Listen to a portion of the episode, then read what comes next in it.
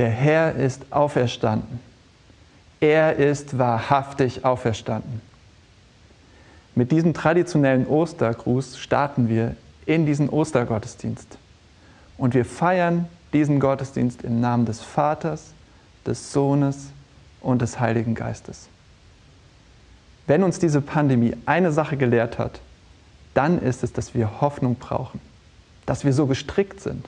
Wir brauchen eine Perspektive, eine positive Aussicht, Zuversicht.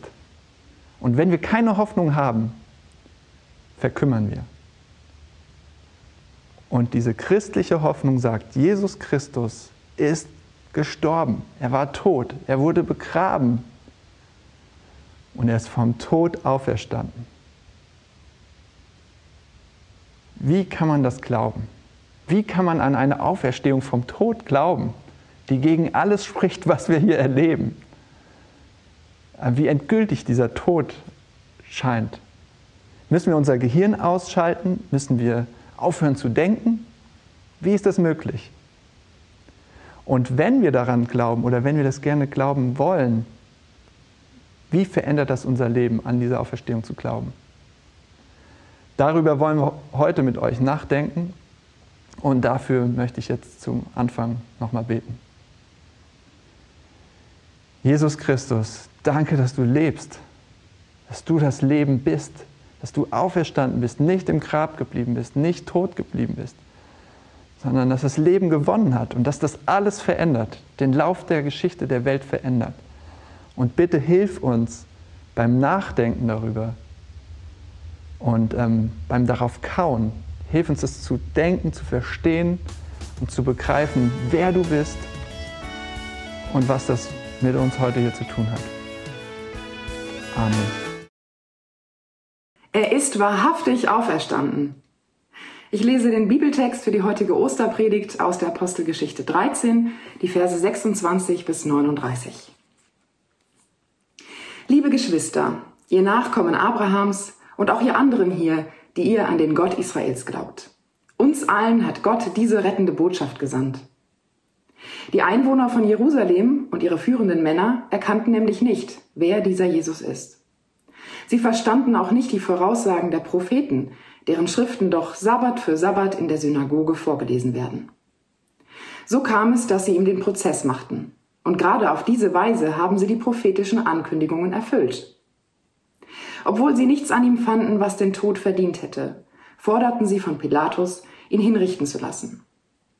Durch das, was sie taten, ging alles in Erfüllung, was in der Schrift über sein Leiden und Sterben vorausgesagt war. Zuletzt nahmen sie ihn vom Kreuz herunter und legten ihn in ein Grab. Aber Gott hat ihn von den Toten auferweckt und als der Auferstandene hat er sich über viele Tage hin denen gezeigt, die ihn auf seinem Weg von Galiläa nach Jerusalem begleitet hatten und die heute als seine Zeugen vor dem israelitischen Volk stehen. Und nun sind Barnabas und ich hier, um euch diese gute Nachricht zu überbringen. Was Gott unseren Vorfahren zugesagt hat, das hat er jetzt eingelöst, so dass es uns, den Nachkommen, zugute kommt.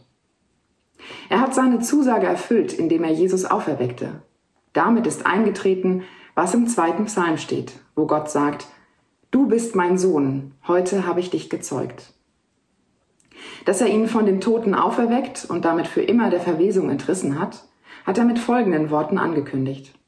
Ich werde euch die heiligen und unvergänglichen Gaben schenken, die ich David versprochen habe. Deshalb heißt es auch an einer anderen Stelle, du wirst seinen heiligen Diener nicht der Verwesung preisgeben. Wie war es denn bei David, von dem diese Aussage stammt? Nachdem er den Menschen seiner Zeit so gedient hatte, wie Gott es wollte, starb er und wurde bei seinen Vorfahren begraben, und sein Körper verweste. Der jedoch, den Gott auferweckt hat, verweste nicht. Ihr sollt daher wissen, Geschwister, dass es durch Jesus Vergebung der Sünden gibt. Das ist die Botschaft, die Gott euch verkünden lässt. Wozu das Gesetz des Mose nie imstande war, das hat Jesus möglich gemacht. Jeder, der an ihn glaubt, wird von aller Schuld freigesprochen.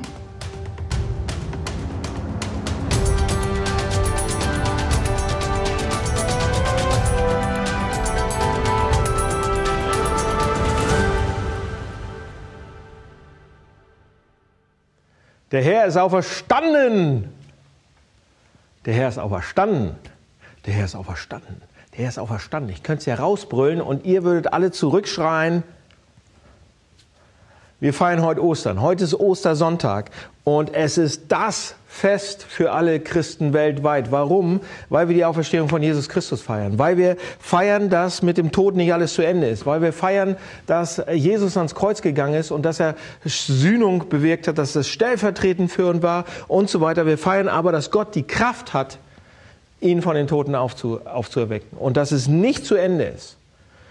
Und ähm, wenn er das macht, wenn Gott das macht, wenn Gott so Menschen oder Jesus Christus von den Toten auferwecken kann, was kann er dann noch? Kann er vielleicht sogar uns verändern? Kann er mich verändern? Kann er diese Welt verändern? Kann er durch uns die Welt verändern? Und die Antwort ist ja. Deshalb würden wir sagen, oder deshalb sagen wir in dieser Kirche auch, dass Ostern ein Game Changer ist. Das ist, die Serie, das ist der, der Name dieser Serie. Ja? Ostern ist ein Game Changer. Die Serie, die Predigtserie heißt so. Ähm, wenn wir sagen, Ostern ist ein Gamechanger, dann sagen wir damit, Ostern ist spielentscheidend. Ostern ist lebensentscheidend. Das, was an Ostern passiert ist, kann das Leben verändern. Komplett. So, wie? Wie genau kann das passieren? Und heute äh, habe ich einen Text rausgesucht, habt ihr schon gehört, Apostelgeschichte 13. Und da geht es um die frühesten Anfänge des Christentums. Wir äh, kommen gerade aus so einer Serie über die Apostelgeschichte und heute wird uns eben gezeigt in dieser Nachricht, diese gute Nachricht, ähm, das Evangelium, wie das tatsächlich Menschen verändert, wie diese Nachricht von Ostern, wie diese Botschaft von Ostern Menschen verändert. Und wir haben hier die erste Predigt von einem Mann, der heißt Paulus zumindest ein, paar Ausschnitte davon, das habe ich gerade lesen lassen. Ähm, und es ist die allererste Predigt, zumindest die allererste aufgezeichnete Predigt. Und es ist eine viel längere Ansprache als oder Predigt als was ich normalerweise mache. Also Predigt, äh, die von Paulus war richtig lang.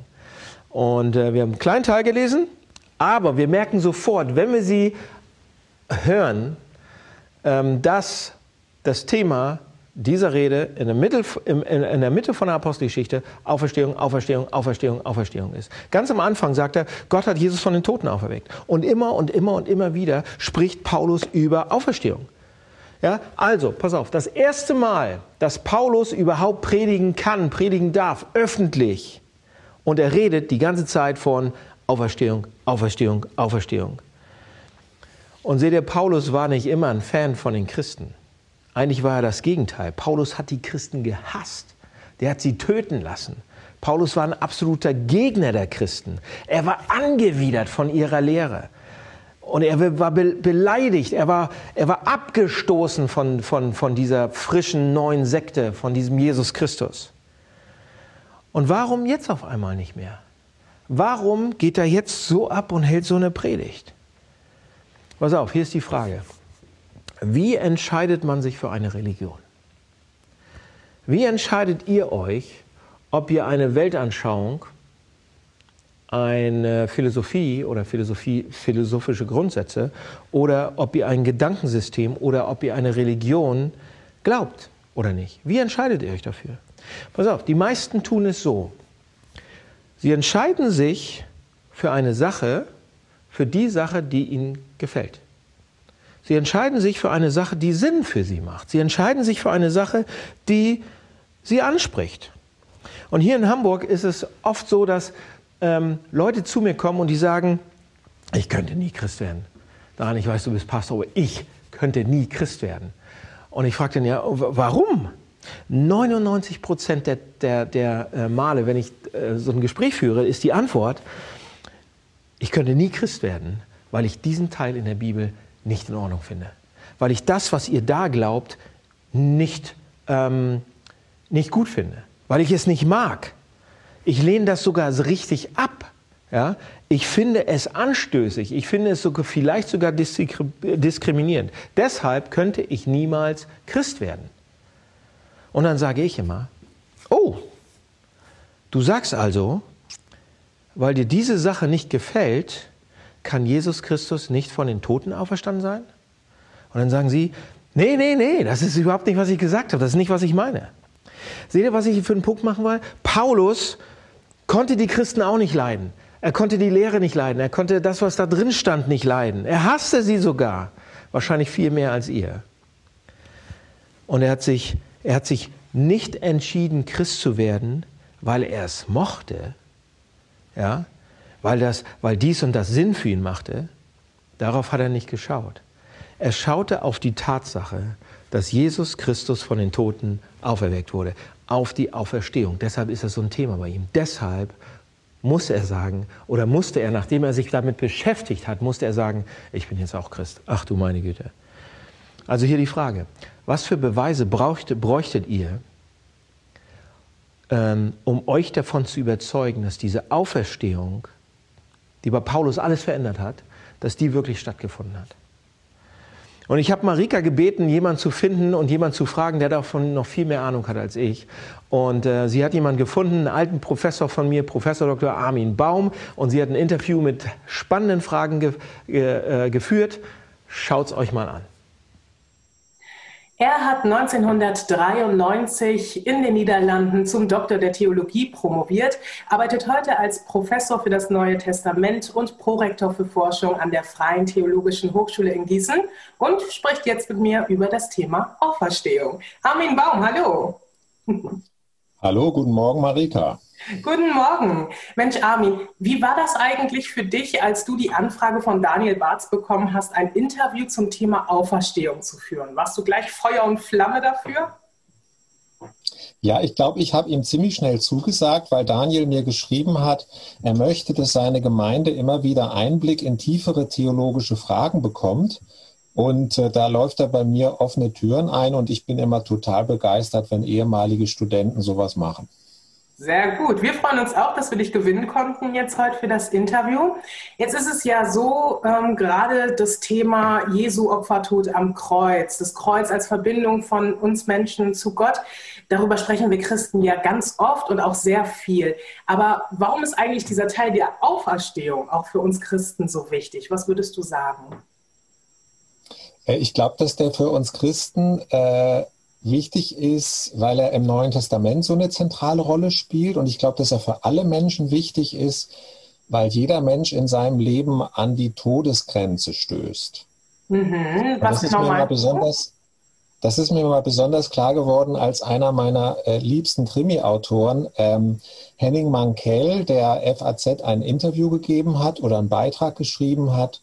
Und er hat gesagt, er fürchtet sich eigentlich nicht vor dem Tod, aber wenn er darüber nachdenkt, dass er so lange tot sein wird, mhm. dann findet er das eigentlich schrecklich und er findet es auch schrecklich, dass das Leben ein sich selbst zerstörendes System ist und dass Gott irgendwie ein Sadist ist, dass er uns in dem Wissen um unsere Endlichkeit leben lässt. Ja. Und ich glaube, dass die christliche Osterbotschaft, die wir äh, feiern jedes Jahr immer wieder neu die Antwort auf diesen modernen äh, nihilistischen Eindruck ist, auf diese Verzweiflung, die manche Leute auch ganz, ganz ehrlich formulieren.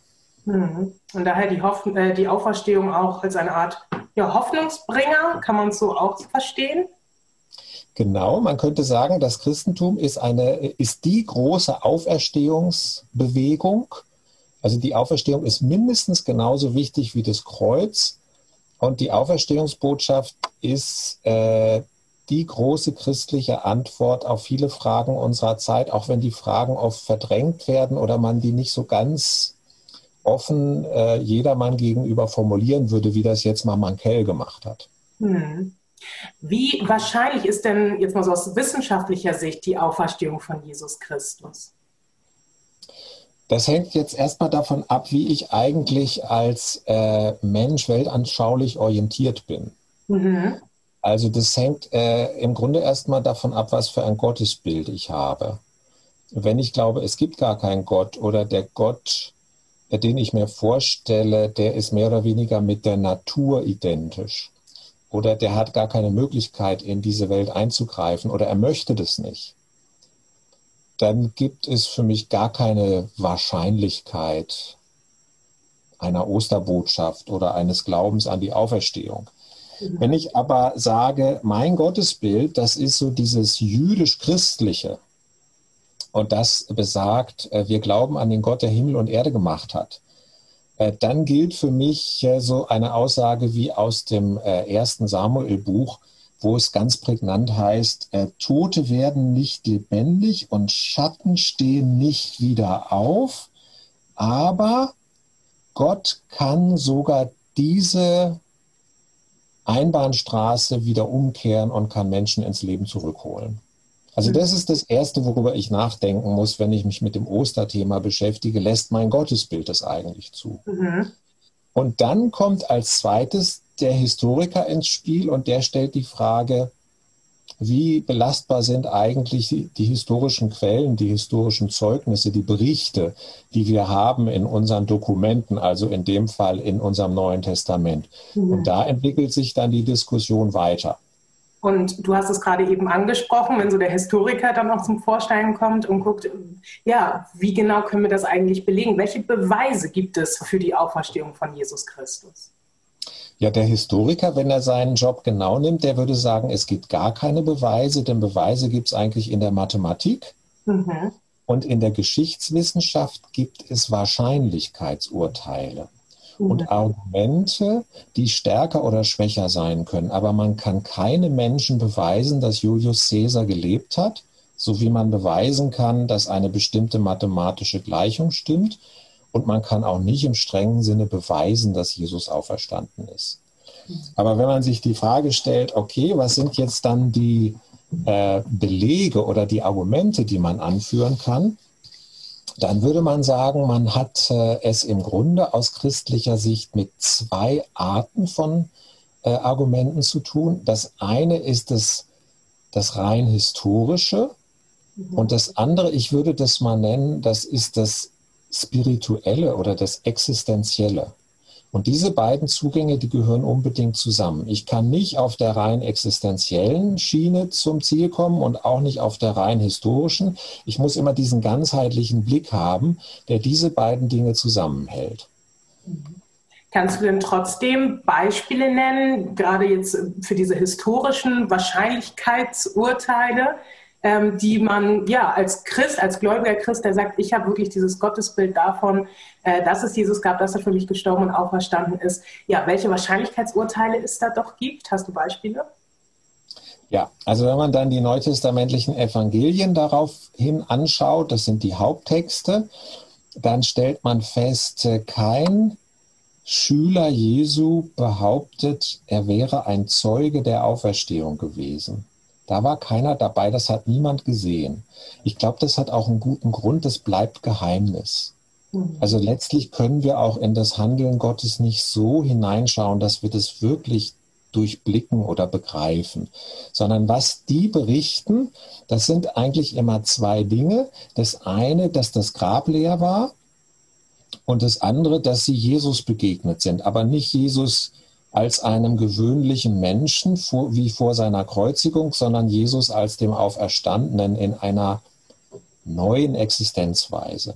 Ja. Und diese beiden Dinge werden in unendlich vielen Varianten immer wiederholt und darauf ruht dann die urchristliche Botschaft, die lautet, Gott hat Jesus von den Toten auferweckt. Und das muss man sich klar machen, war im, äh, in der antiken Welt eine absolut einzigartige Botschaft. Mhm. Also im Alten Testament gibt es sowas nicht. Bei den Griechen und Römern gibt es das nicht. Und dann kommen diese Christen, diese ganz junge, neue, innovative Bewegung und sagt, das ist überhaupt die, der Kern unseres Glaubens, unserer Botschaft. Gott hat Jesus von Nazareth von den Toten auferweckt.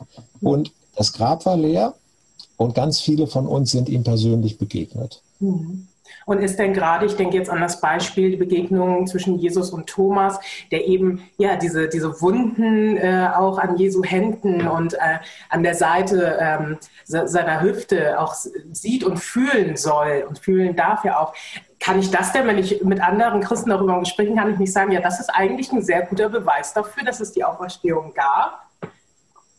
Ja, aber gegen einen Beweis könnte man keinen ernsthaften Einspruch mehr erheben und gegen eine solche Aussage aus dem Johannesevangelium Kapitel 20 ist es ja, da kann man immer auch sagen, na, das könnte auch erfunden sein oder es könnte ungenau berichtet sein oder jemand könnte sich geirrt haben. Das ist immer möglich. Ich glaube nicht, dass diese Einwände super stark sind. aber sie zeigen, dass diese historischen Argumente immer eine gewisse Vorläufigkeit behalten. Es ist wahrscheinlich, aber es lässt sich nicht beweisen. Und wenn man dann dieses Beispiel nimmt, dann merkt man, dass hier auch nochmal ganz deutlich rauskommt, was eigentlich Auferstehung ist. Auferstehung bedeutet nicht, die menschliche Seele lebt nach dem Tod weiter. Das wäre platonisch. So haben das antike Philosophen gedacht und so ist es auch noch bis heute in unserer Kultur total verbreitet. Sondern Auferstehung bedeutete in der antiken Welt, da wird der Tod sozusagen komplett umgekehrt, inklusive der Leiblichkeit, also des menschlichen Körpers. Und deswegen ist bei Thomas auch diese Frage so, ist da wirklich was, ist, ist da was Materielles auch vorhanden? dann zeigt sich sofort ja wohl, also hier ist der ganze Mensch wieder da, nicht nur seine Seele. Hm. Jetzt gibt es ja auch die These, dass die Jünger Jesu den Leichnam von Jesus Christus gestohlen haben, um eben diese religiöse Gruppierung weiterzuführen. Was hältst du von dieser These? Ja, diese These, die zeigt ja nochmal, ähm, dass man tatsächlich diese äh, Wahrscheinlichkeitsaussagen, die der Historiker machen kann, die kann man auch in Zweifel ziehen. Und das ist von Anfang an passiert. Also da sind jetzt die äh, hohen Priester und die sagen, da war Jesus von Nazareth, der ist jetzt hingerichtet worden und es könnte doch sein, dass die, seine Schüler den Leichnam stehlen wollen. Also stellen sie dann die äh, Wachen äh, an das Grab und ähm, als die äh, Auferstehung dann wirklich passiert ist, bestechen sie diese Wachen und sagen denen, sie sollen doch bitte verbreiten, dass die Jünger tatsächlich den Leichnam Jesu einfach nur gestohlen haben. Also daran zeigt sich, dass von Anfang an Alternativerklärungen für das Osterwunder gesucht werden. Man nennt das die Grabraubhypothese. Mhm. Und dann kommt später die Scheintodhypothese. Und dann kommt die Visionshypothese. Und die gibt es dann in verschiedenen Ausprägungen. Und diese Diskussion zwischen den Christen, die an Ostern glauben und da ganz überzeugt sind, im traditionell neutestamentlichen Sinne, und Menschen, die das ablehnen oder die das nur teilweise akzeptieren können, die gibt es seit 2000 Jahren. Die ist im Neuen Testament da und die ist heute noch da und die geht auch nicht weg. Also etwas, was durchaus bleibt, dieses Spannungsfeld. Unbedingt. Hm. Wie ist denn so deine persönliche Meinung? Glaubst du persönlich an die Auferstehung von Jesus Christus? Ja, ich glaube an die Auferstehung und an die Osterbotschaft und zwar aus diesen beiden genannten Gründen. Also einmal, weil ich es für historisch die wahrscheinlichste und beste Erklärung halte, dass Jesus tatsächlich von Gott aus den Toten auferweckt worden ist. Und gleichzeitig, weil auch diese spirituelle oder existenzielle Dimension für mich ganz real ist. Es heißt äh, in der Apostelgeschichte irgendwo, ähm, dass die Schüler Jesu gepredigt haben, also wir sind Zeugen von der Auferstehung und der Heilige Geist. Ja, das ist diese zweite Dimension. Mhm. Und ich erlebe das auch so, dass der Glaube an Jesus nicht der Glaube ist an eine tote Person der Vergangenheit, sondern an eine lebendige Person der Gegenwart. Und für mich, ähm, für mich bewährt sich das eigentlich dann immer, wenn ich in äh, total tiefe Lebenskrisen komme. Wie zum Beispiel vor äh, einem guten Jahr, wo meine jüngste Schwester gestorben ist. Mhm. Und ich als der Theologe der Familie musste oder sollte natürlich die Beerdigung halten. Und dann stellt sich ja die Frage, ist es mit dem Glauben an die Auferstehung und das ewige Leben wirklich etwas, was uns als Familie und als Freunde dann hält und trägt? Oder zeigt sich letztlich in der Konfrontation mit der Realität, dass es eine Einbildung ist, ein frommer Traum, der irgendwann zerbricht? Mhm. Und meine Erfahrung, ich hatte noch nicht so ganz viele von diesen Extremerfahrung, aber meine Erfahrung ist, dass in diesen Lebenskrisen sich das als wunderbar tragfähig erweist, dass es einen Gott gibt, der uns hält und trägt, auch angesichts des Todes. Hm. Ja, auf alle Fälle. Ich glaube, dass viele genau diesen Gedanken mit dir teilen oder auch ähnliche Erfahrungen gemacht haben. In jedem Fall ein spannendes Thema, die Auferstehung von Jesu Christus. Vielen Dank dir, Armin, dass du deine Sicht auf dieses Thema mit uns geteilt hast. Ich sende ganz viele Grüße zu dir nach Gießen und bedanke mich ganz herzlich und wünsche dir weiterhin alles Gute und Gottes Segen. Vielen Dank. Die Segenswünsche gebe ich zurück.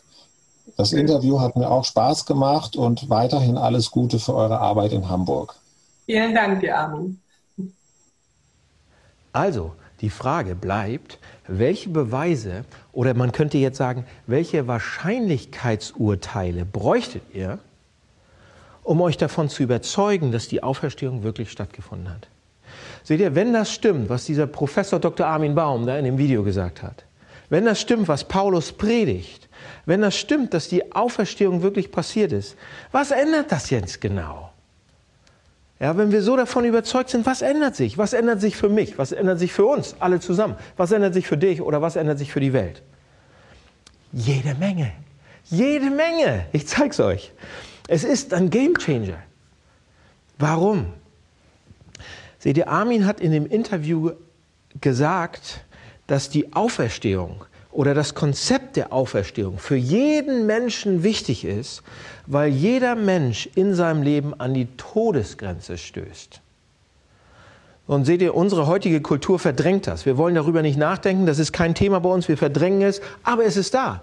Es ist realistisch. Wenn man mal integer nachdenkt und ehrlich darüber wird und, und äh, sich damit beschäftigt, dann kommt man ins Nachdenken. Also, lasst uns kurz doch mal gemeinsam nachdenken. Paulus sagt hier, und damit müssen wir uns auseinandersetzen und damit können wir äh, vielleicht ähm, etwas weiterkommen und uns entscheiden, was wir über die Auferstehung glauben wollen. Paulus sagt hier an einer Stelle, äh, die Verheißung an unsere Vorfahren ist an uns erfüllt worden durch die Auferstehung Jesu Christi. So, was heißt das? Dieses alte Deutsch, dieses alte Bibeldeutsch. Ähm, was waren das für Verheißungen, von denen er spricht? Und da gibt es eine ganze Menge, Menge Verheißungen, Prophezeiungen und so weiter. Aber Zusammenfassung, für Zusammenfassen könnte man sagen, es waren alles Verheißungen über die Zukunft. Die Verheißungen in den hebräischen Schriften, die Verheißungen von damals, dass die Zukunft der Welt eben nicht Finsternis ist, nicht den Bach runtergeht, sondern dass da Licht ist, dass da Helligkeit ist, dass da Herrlichkeit ist. Und das Christentum war, war deshalb so anziehend, für die Menschen damals und weltweit eben auch heute noch, weil die Auferstehung, die Geschichte von Ostern und die Auferstehung von Jesus Christus unsere Sehnsucht nach der Zukunft besser erfüllt als alles andere, was uns sonst noch angeboten wird. Die Lehre von der Auferstehung war wie nichts anderes, was die Welt jemals gesehen hat. Das war einzigartig. So wie genau? Wie genau ist, die, äh, ist es so einzigartig? Wie genau ist es so ein Gamechanger? Und die Auferstehung zeigt uns ein paar Sachen. Ich, nur ein paar. Pass auf, die Auferstehung zeigt uns zum Beispiel, dass es eine Zukunft gibt. Die Auferstehung zeigt uns, dass die Zukunft persönlich ist. Die Auferstehung zeigt uns, dass sie sicher ist. Und die Auferstehung zeigt uns, dass sie unvorstellbar wunderbar ist. Ja? Also zunächst einmal, lasst uns ein paar Punkte durchgehen. Zunächst einmal be beweist die Auferstehung von Jesus Christus, dass es eine Zukunft gibt. Es gibt diesen, ähm, diesen griechischen Philosophen, ich weiß nicht, wenn ihr mal Philosophen gelesen habt, Platon, Sokrates, Aristoteles, unglaublich schlaue Menschen, unglaublich tiefes Zeug, was die gedacht haben. Und dann gab es noch einen, noch einen weiteren ähm, äh, Philosophen, der heißt Epikur und ähm, Hedonist sozusagen, ähm, über die Freude. Aber er lehr lehrte auch etwas, was viele Menschen heute auch immer noch glauben. Nämlich, dass wenn man stirbt, dann existiert man nicht mehr. Dann ist zu Ende. Dann ist alles zu Ende. Er sagt, er sagt, deshalb sollten wir keine Angst haben, denn wenn du stirbst, bist du nicht mehr da. Du ex existierst nicht mehr. Das war's. Das hat er damals gesagt, aber nicht alle Griechen und Römer und die damals gelebt haben, sahen das genauso. Viele glaubten, dass es doch ein Jenseits gab. Er war so einer von vielen. Und andere haben geglaubt, doch, es, es gibt ein Jenseits. Wir wissen nicht, wie es genau ist, ob es eine Unterwelt gibt und das Leben nach dem Tod. Niemand war sich ganz sicher, wie das aussah.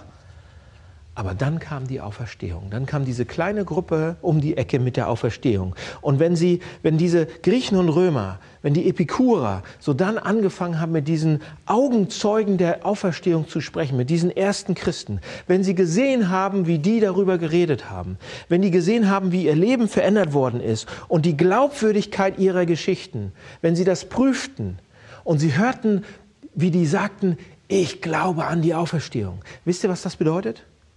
Die haben damit gesagt, wir wissen, dass wir eine Zukunft haben. Wir wissen, dass wir weiter existieren werden. Die Zukunft ist nicht Finsternis. Die Zukunft ist nicht nichts. Wir haben eine Zukunft. Auferstehung.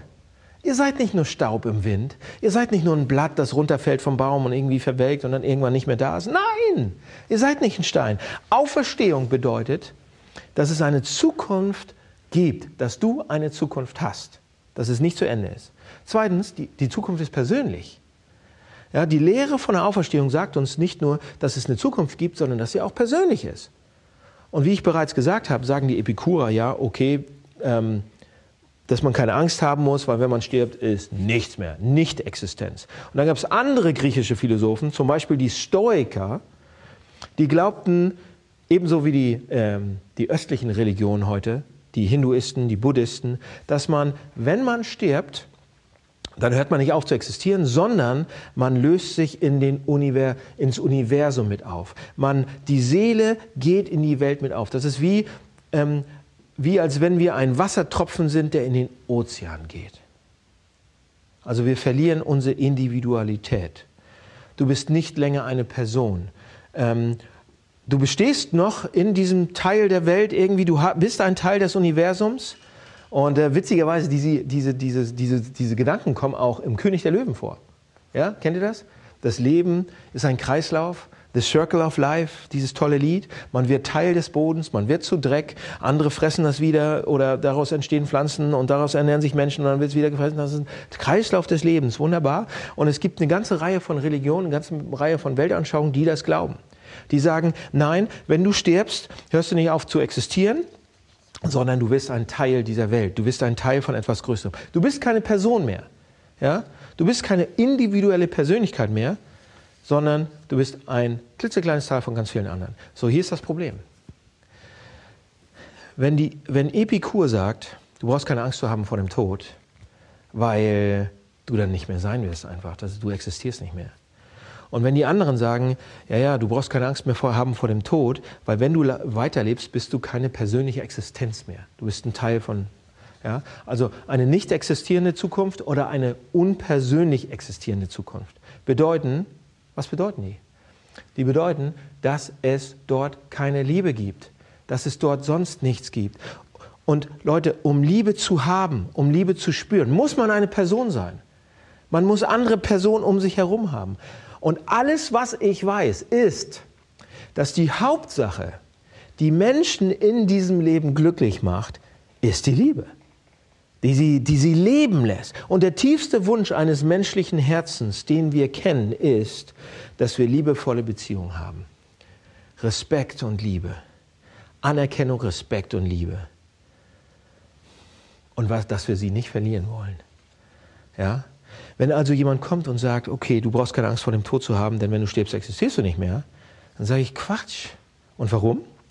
Seht ihr, das Einzige, was, im, in, das Einzige, was dem Leben Sinn gibt, ist die Liebe. Und du sagst mir das für immer weg?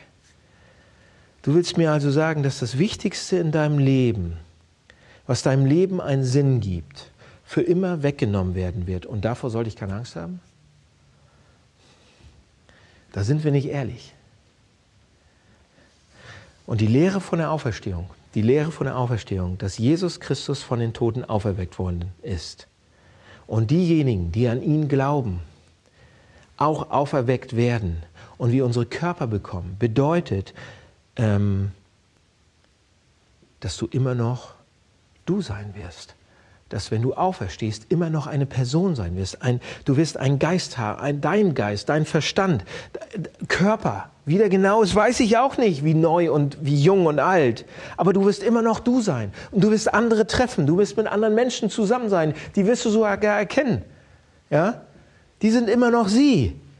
Und deshalb verspricht die Auferstehung Liebe ohne Trennung. Sie verspricht eine persönliche Zukunft. Wow. Noch was, die, die Auferstehung verspricht, dass die Zukunft sicher ist. Nicht nur, dass es eine gibt, nicht nur, dass es persönlich ist, dass du es wirklich miterleben wirst, sondern dass die Zukunft auch sicher ist. Was nützt es zu sagen, oh, da draußen ist irgendwie eine wunderbare Zukunft, wenn man sich nicht sicher ist, dass man wirklich Teil davon ist? Und jetzt kommt das Haupt, Hauptargument, was Paulus hier bringt und was an Ostern so explodiert. Er sagt nämlich, die Einwohner von Jerusalem und ihre führenden Menschen erkannten nämlich nicht, wer dieser Jesus ist. Obwohl sie nichts an ihm fanden, was den Tod verdient hätte, forderten sie Pilatus auf, ihn hinrichten zu lassen. Warum schreibt Paulus das? Er will sagen damit, dass Jesus Christus starb. Er starb aber nicht für seine eigene Schuld, für irgendwas, was er getan hat. Er starb nicht für seine eigenen Sünden. Er sagt damit, wenn Jesus nicht für seine eigenen Sünden gestorben ist, warum ist er dann gestorben? Für wen ist er dann gestorben? Und die Antwort ist, er starb für dich und für mich. Und die Auferstehung ist der Beweis dafür. Lasst es mich euch zeigen. Stellt euch vor, ihr geht in einen Laden rein. Ist schwer vorzustellen gerade, weiß ich. Aber stellt euch vor, es gibt sie noch, die Läden, äh, Klamottenläden, Schuhläden, Baumärkte, ja, Kaufhäuser, es gibt sie noch. Und wir gehen da rein und wir kaufen etwas und lassen das alles in eine Tüte packen. Und was wollen wir dann immer haben? Wir wollen immer den Kassenbon haben. Wichtig, weil vielleicht schlendern wir ja noch weiter durch den Laden oder durch einen anderen Laden. Und ähm, wir haben also besser immer eine Quittung dabei, weil wenn sonst jemand kommt und uns anhält und sagt, was haben Sie denn da in der Tüte? Haben Sie denn dafür auch bezahlt? Dann sagen wir, hier ist die Quittung, ist bezahlt, ist super, oder?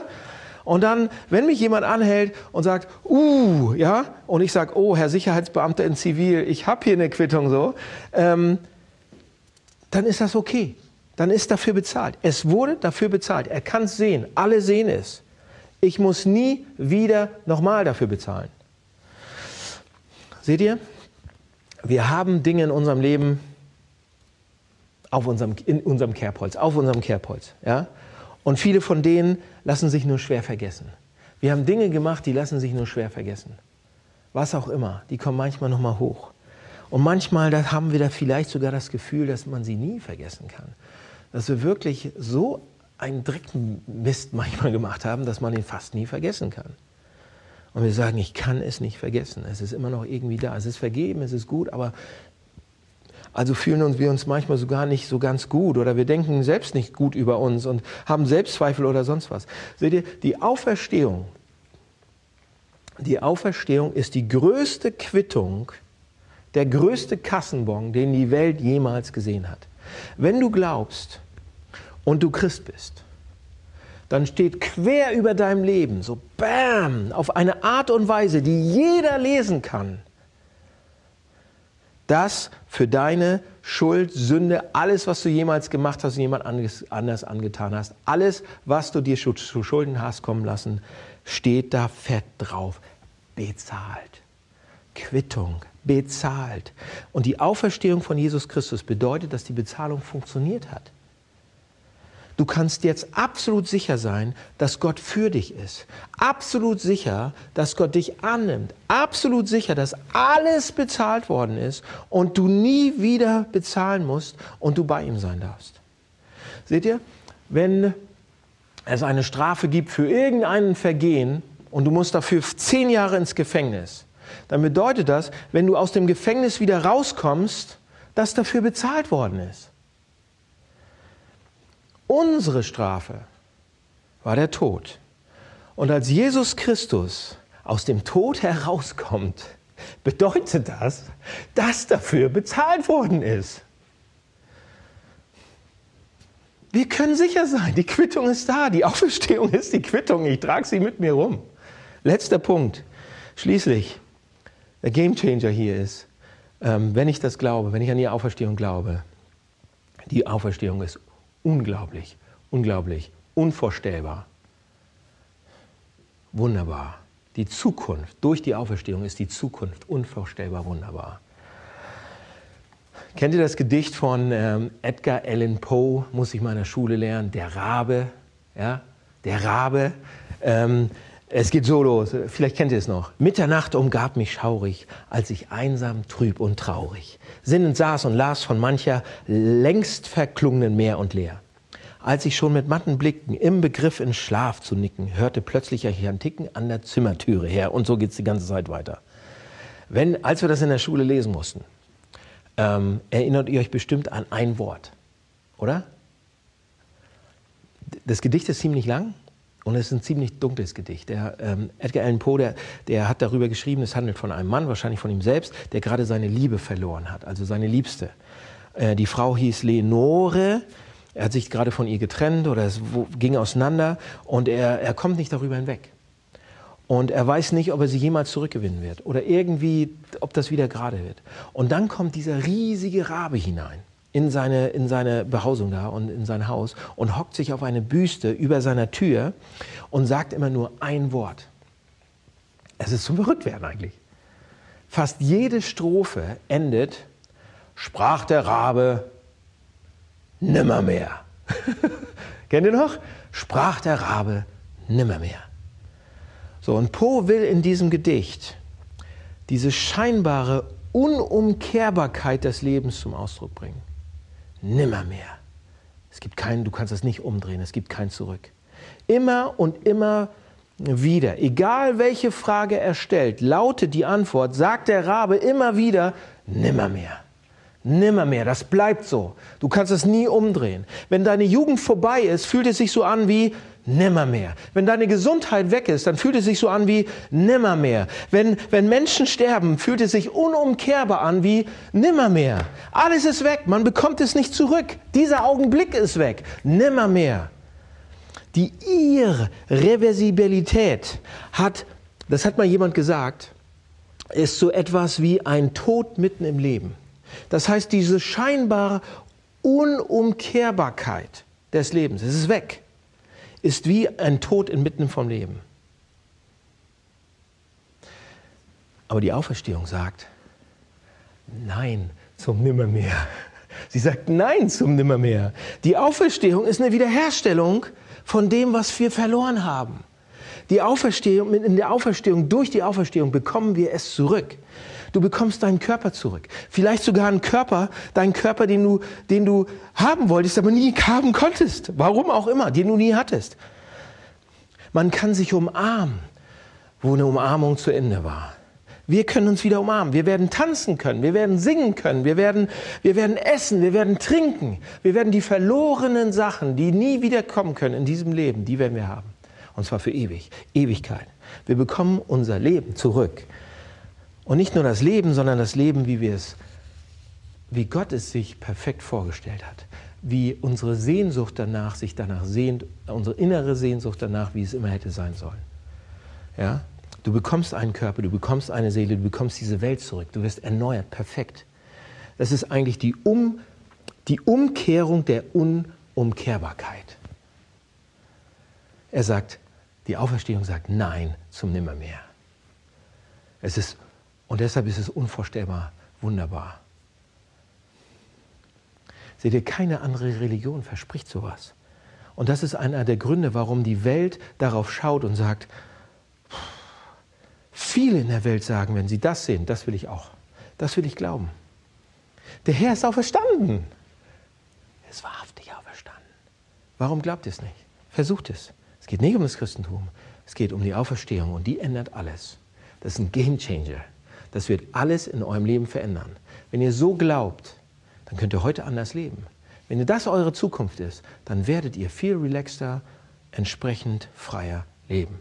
Lass mich beten. Vater im Himmel, vielen Dank für die Auferstehung. Vielen Dank, dass du spielentscheidend eingegriffen hast, dass du das Spiel änderst, komplett veränderst, dass du Auferstehung bringst und uns dadurch eine Hoffnung und eine Zukunft gibst, geben willst, die unsere kühnsten Vorstellungen absolut in den Schatten stellen. Jesus, wir freuen uns. Ich freue mich so über die Auferstehung und freue mich einmal, dich zu sehen und meinen engsten Freunden mit noch mehr Leuten zusammen Ewigkeit zu genießen. Das, was wir hier verloren haben, in allen Formen und Farben, Geschmäckern zu genießen. Ähm, danke für die Auferstehung. Lass es eine Realität werden in unserem Leben tiefer und tiefer. Amen.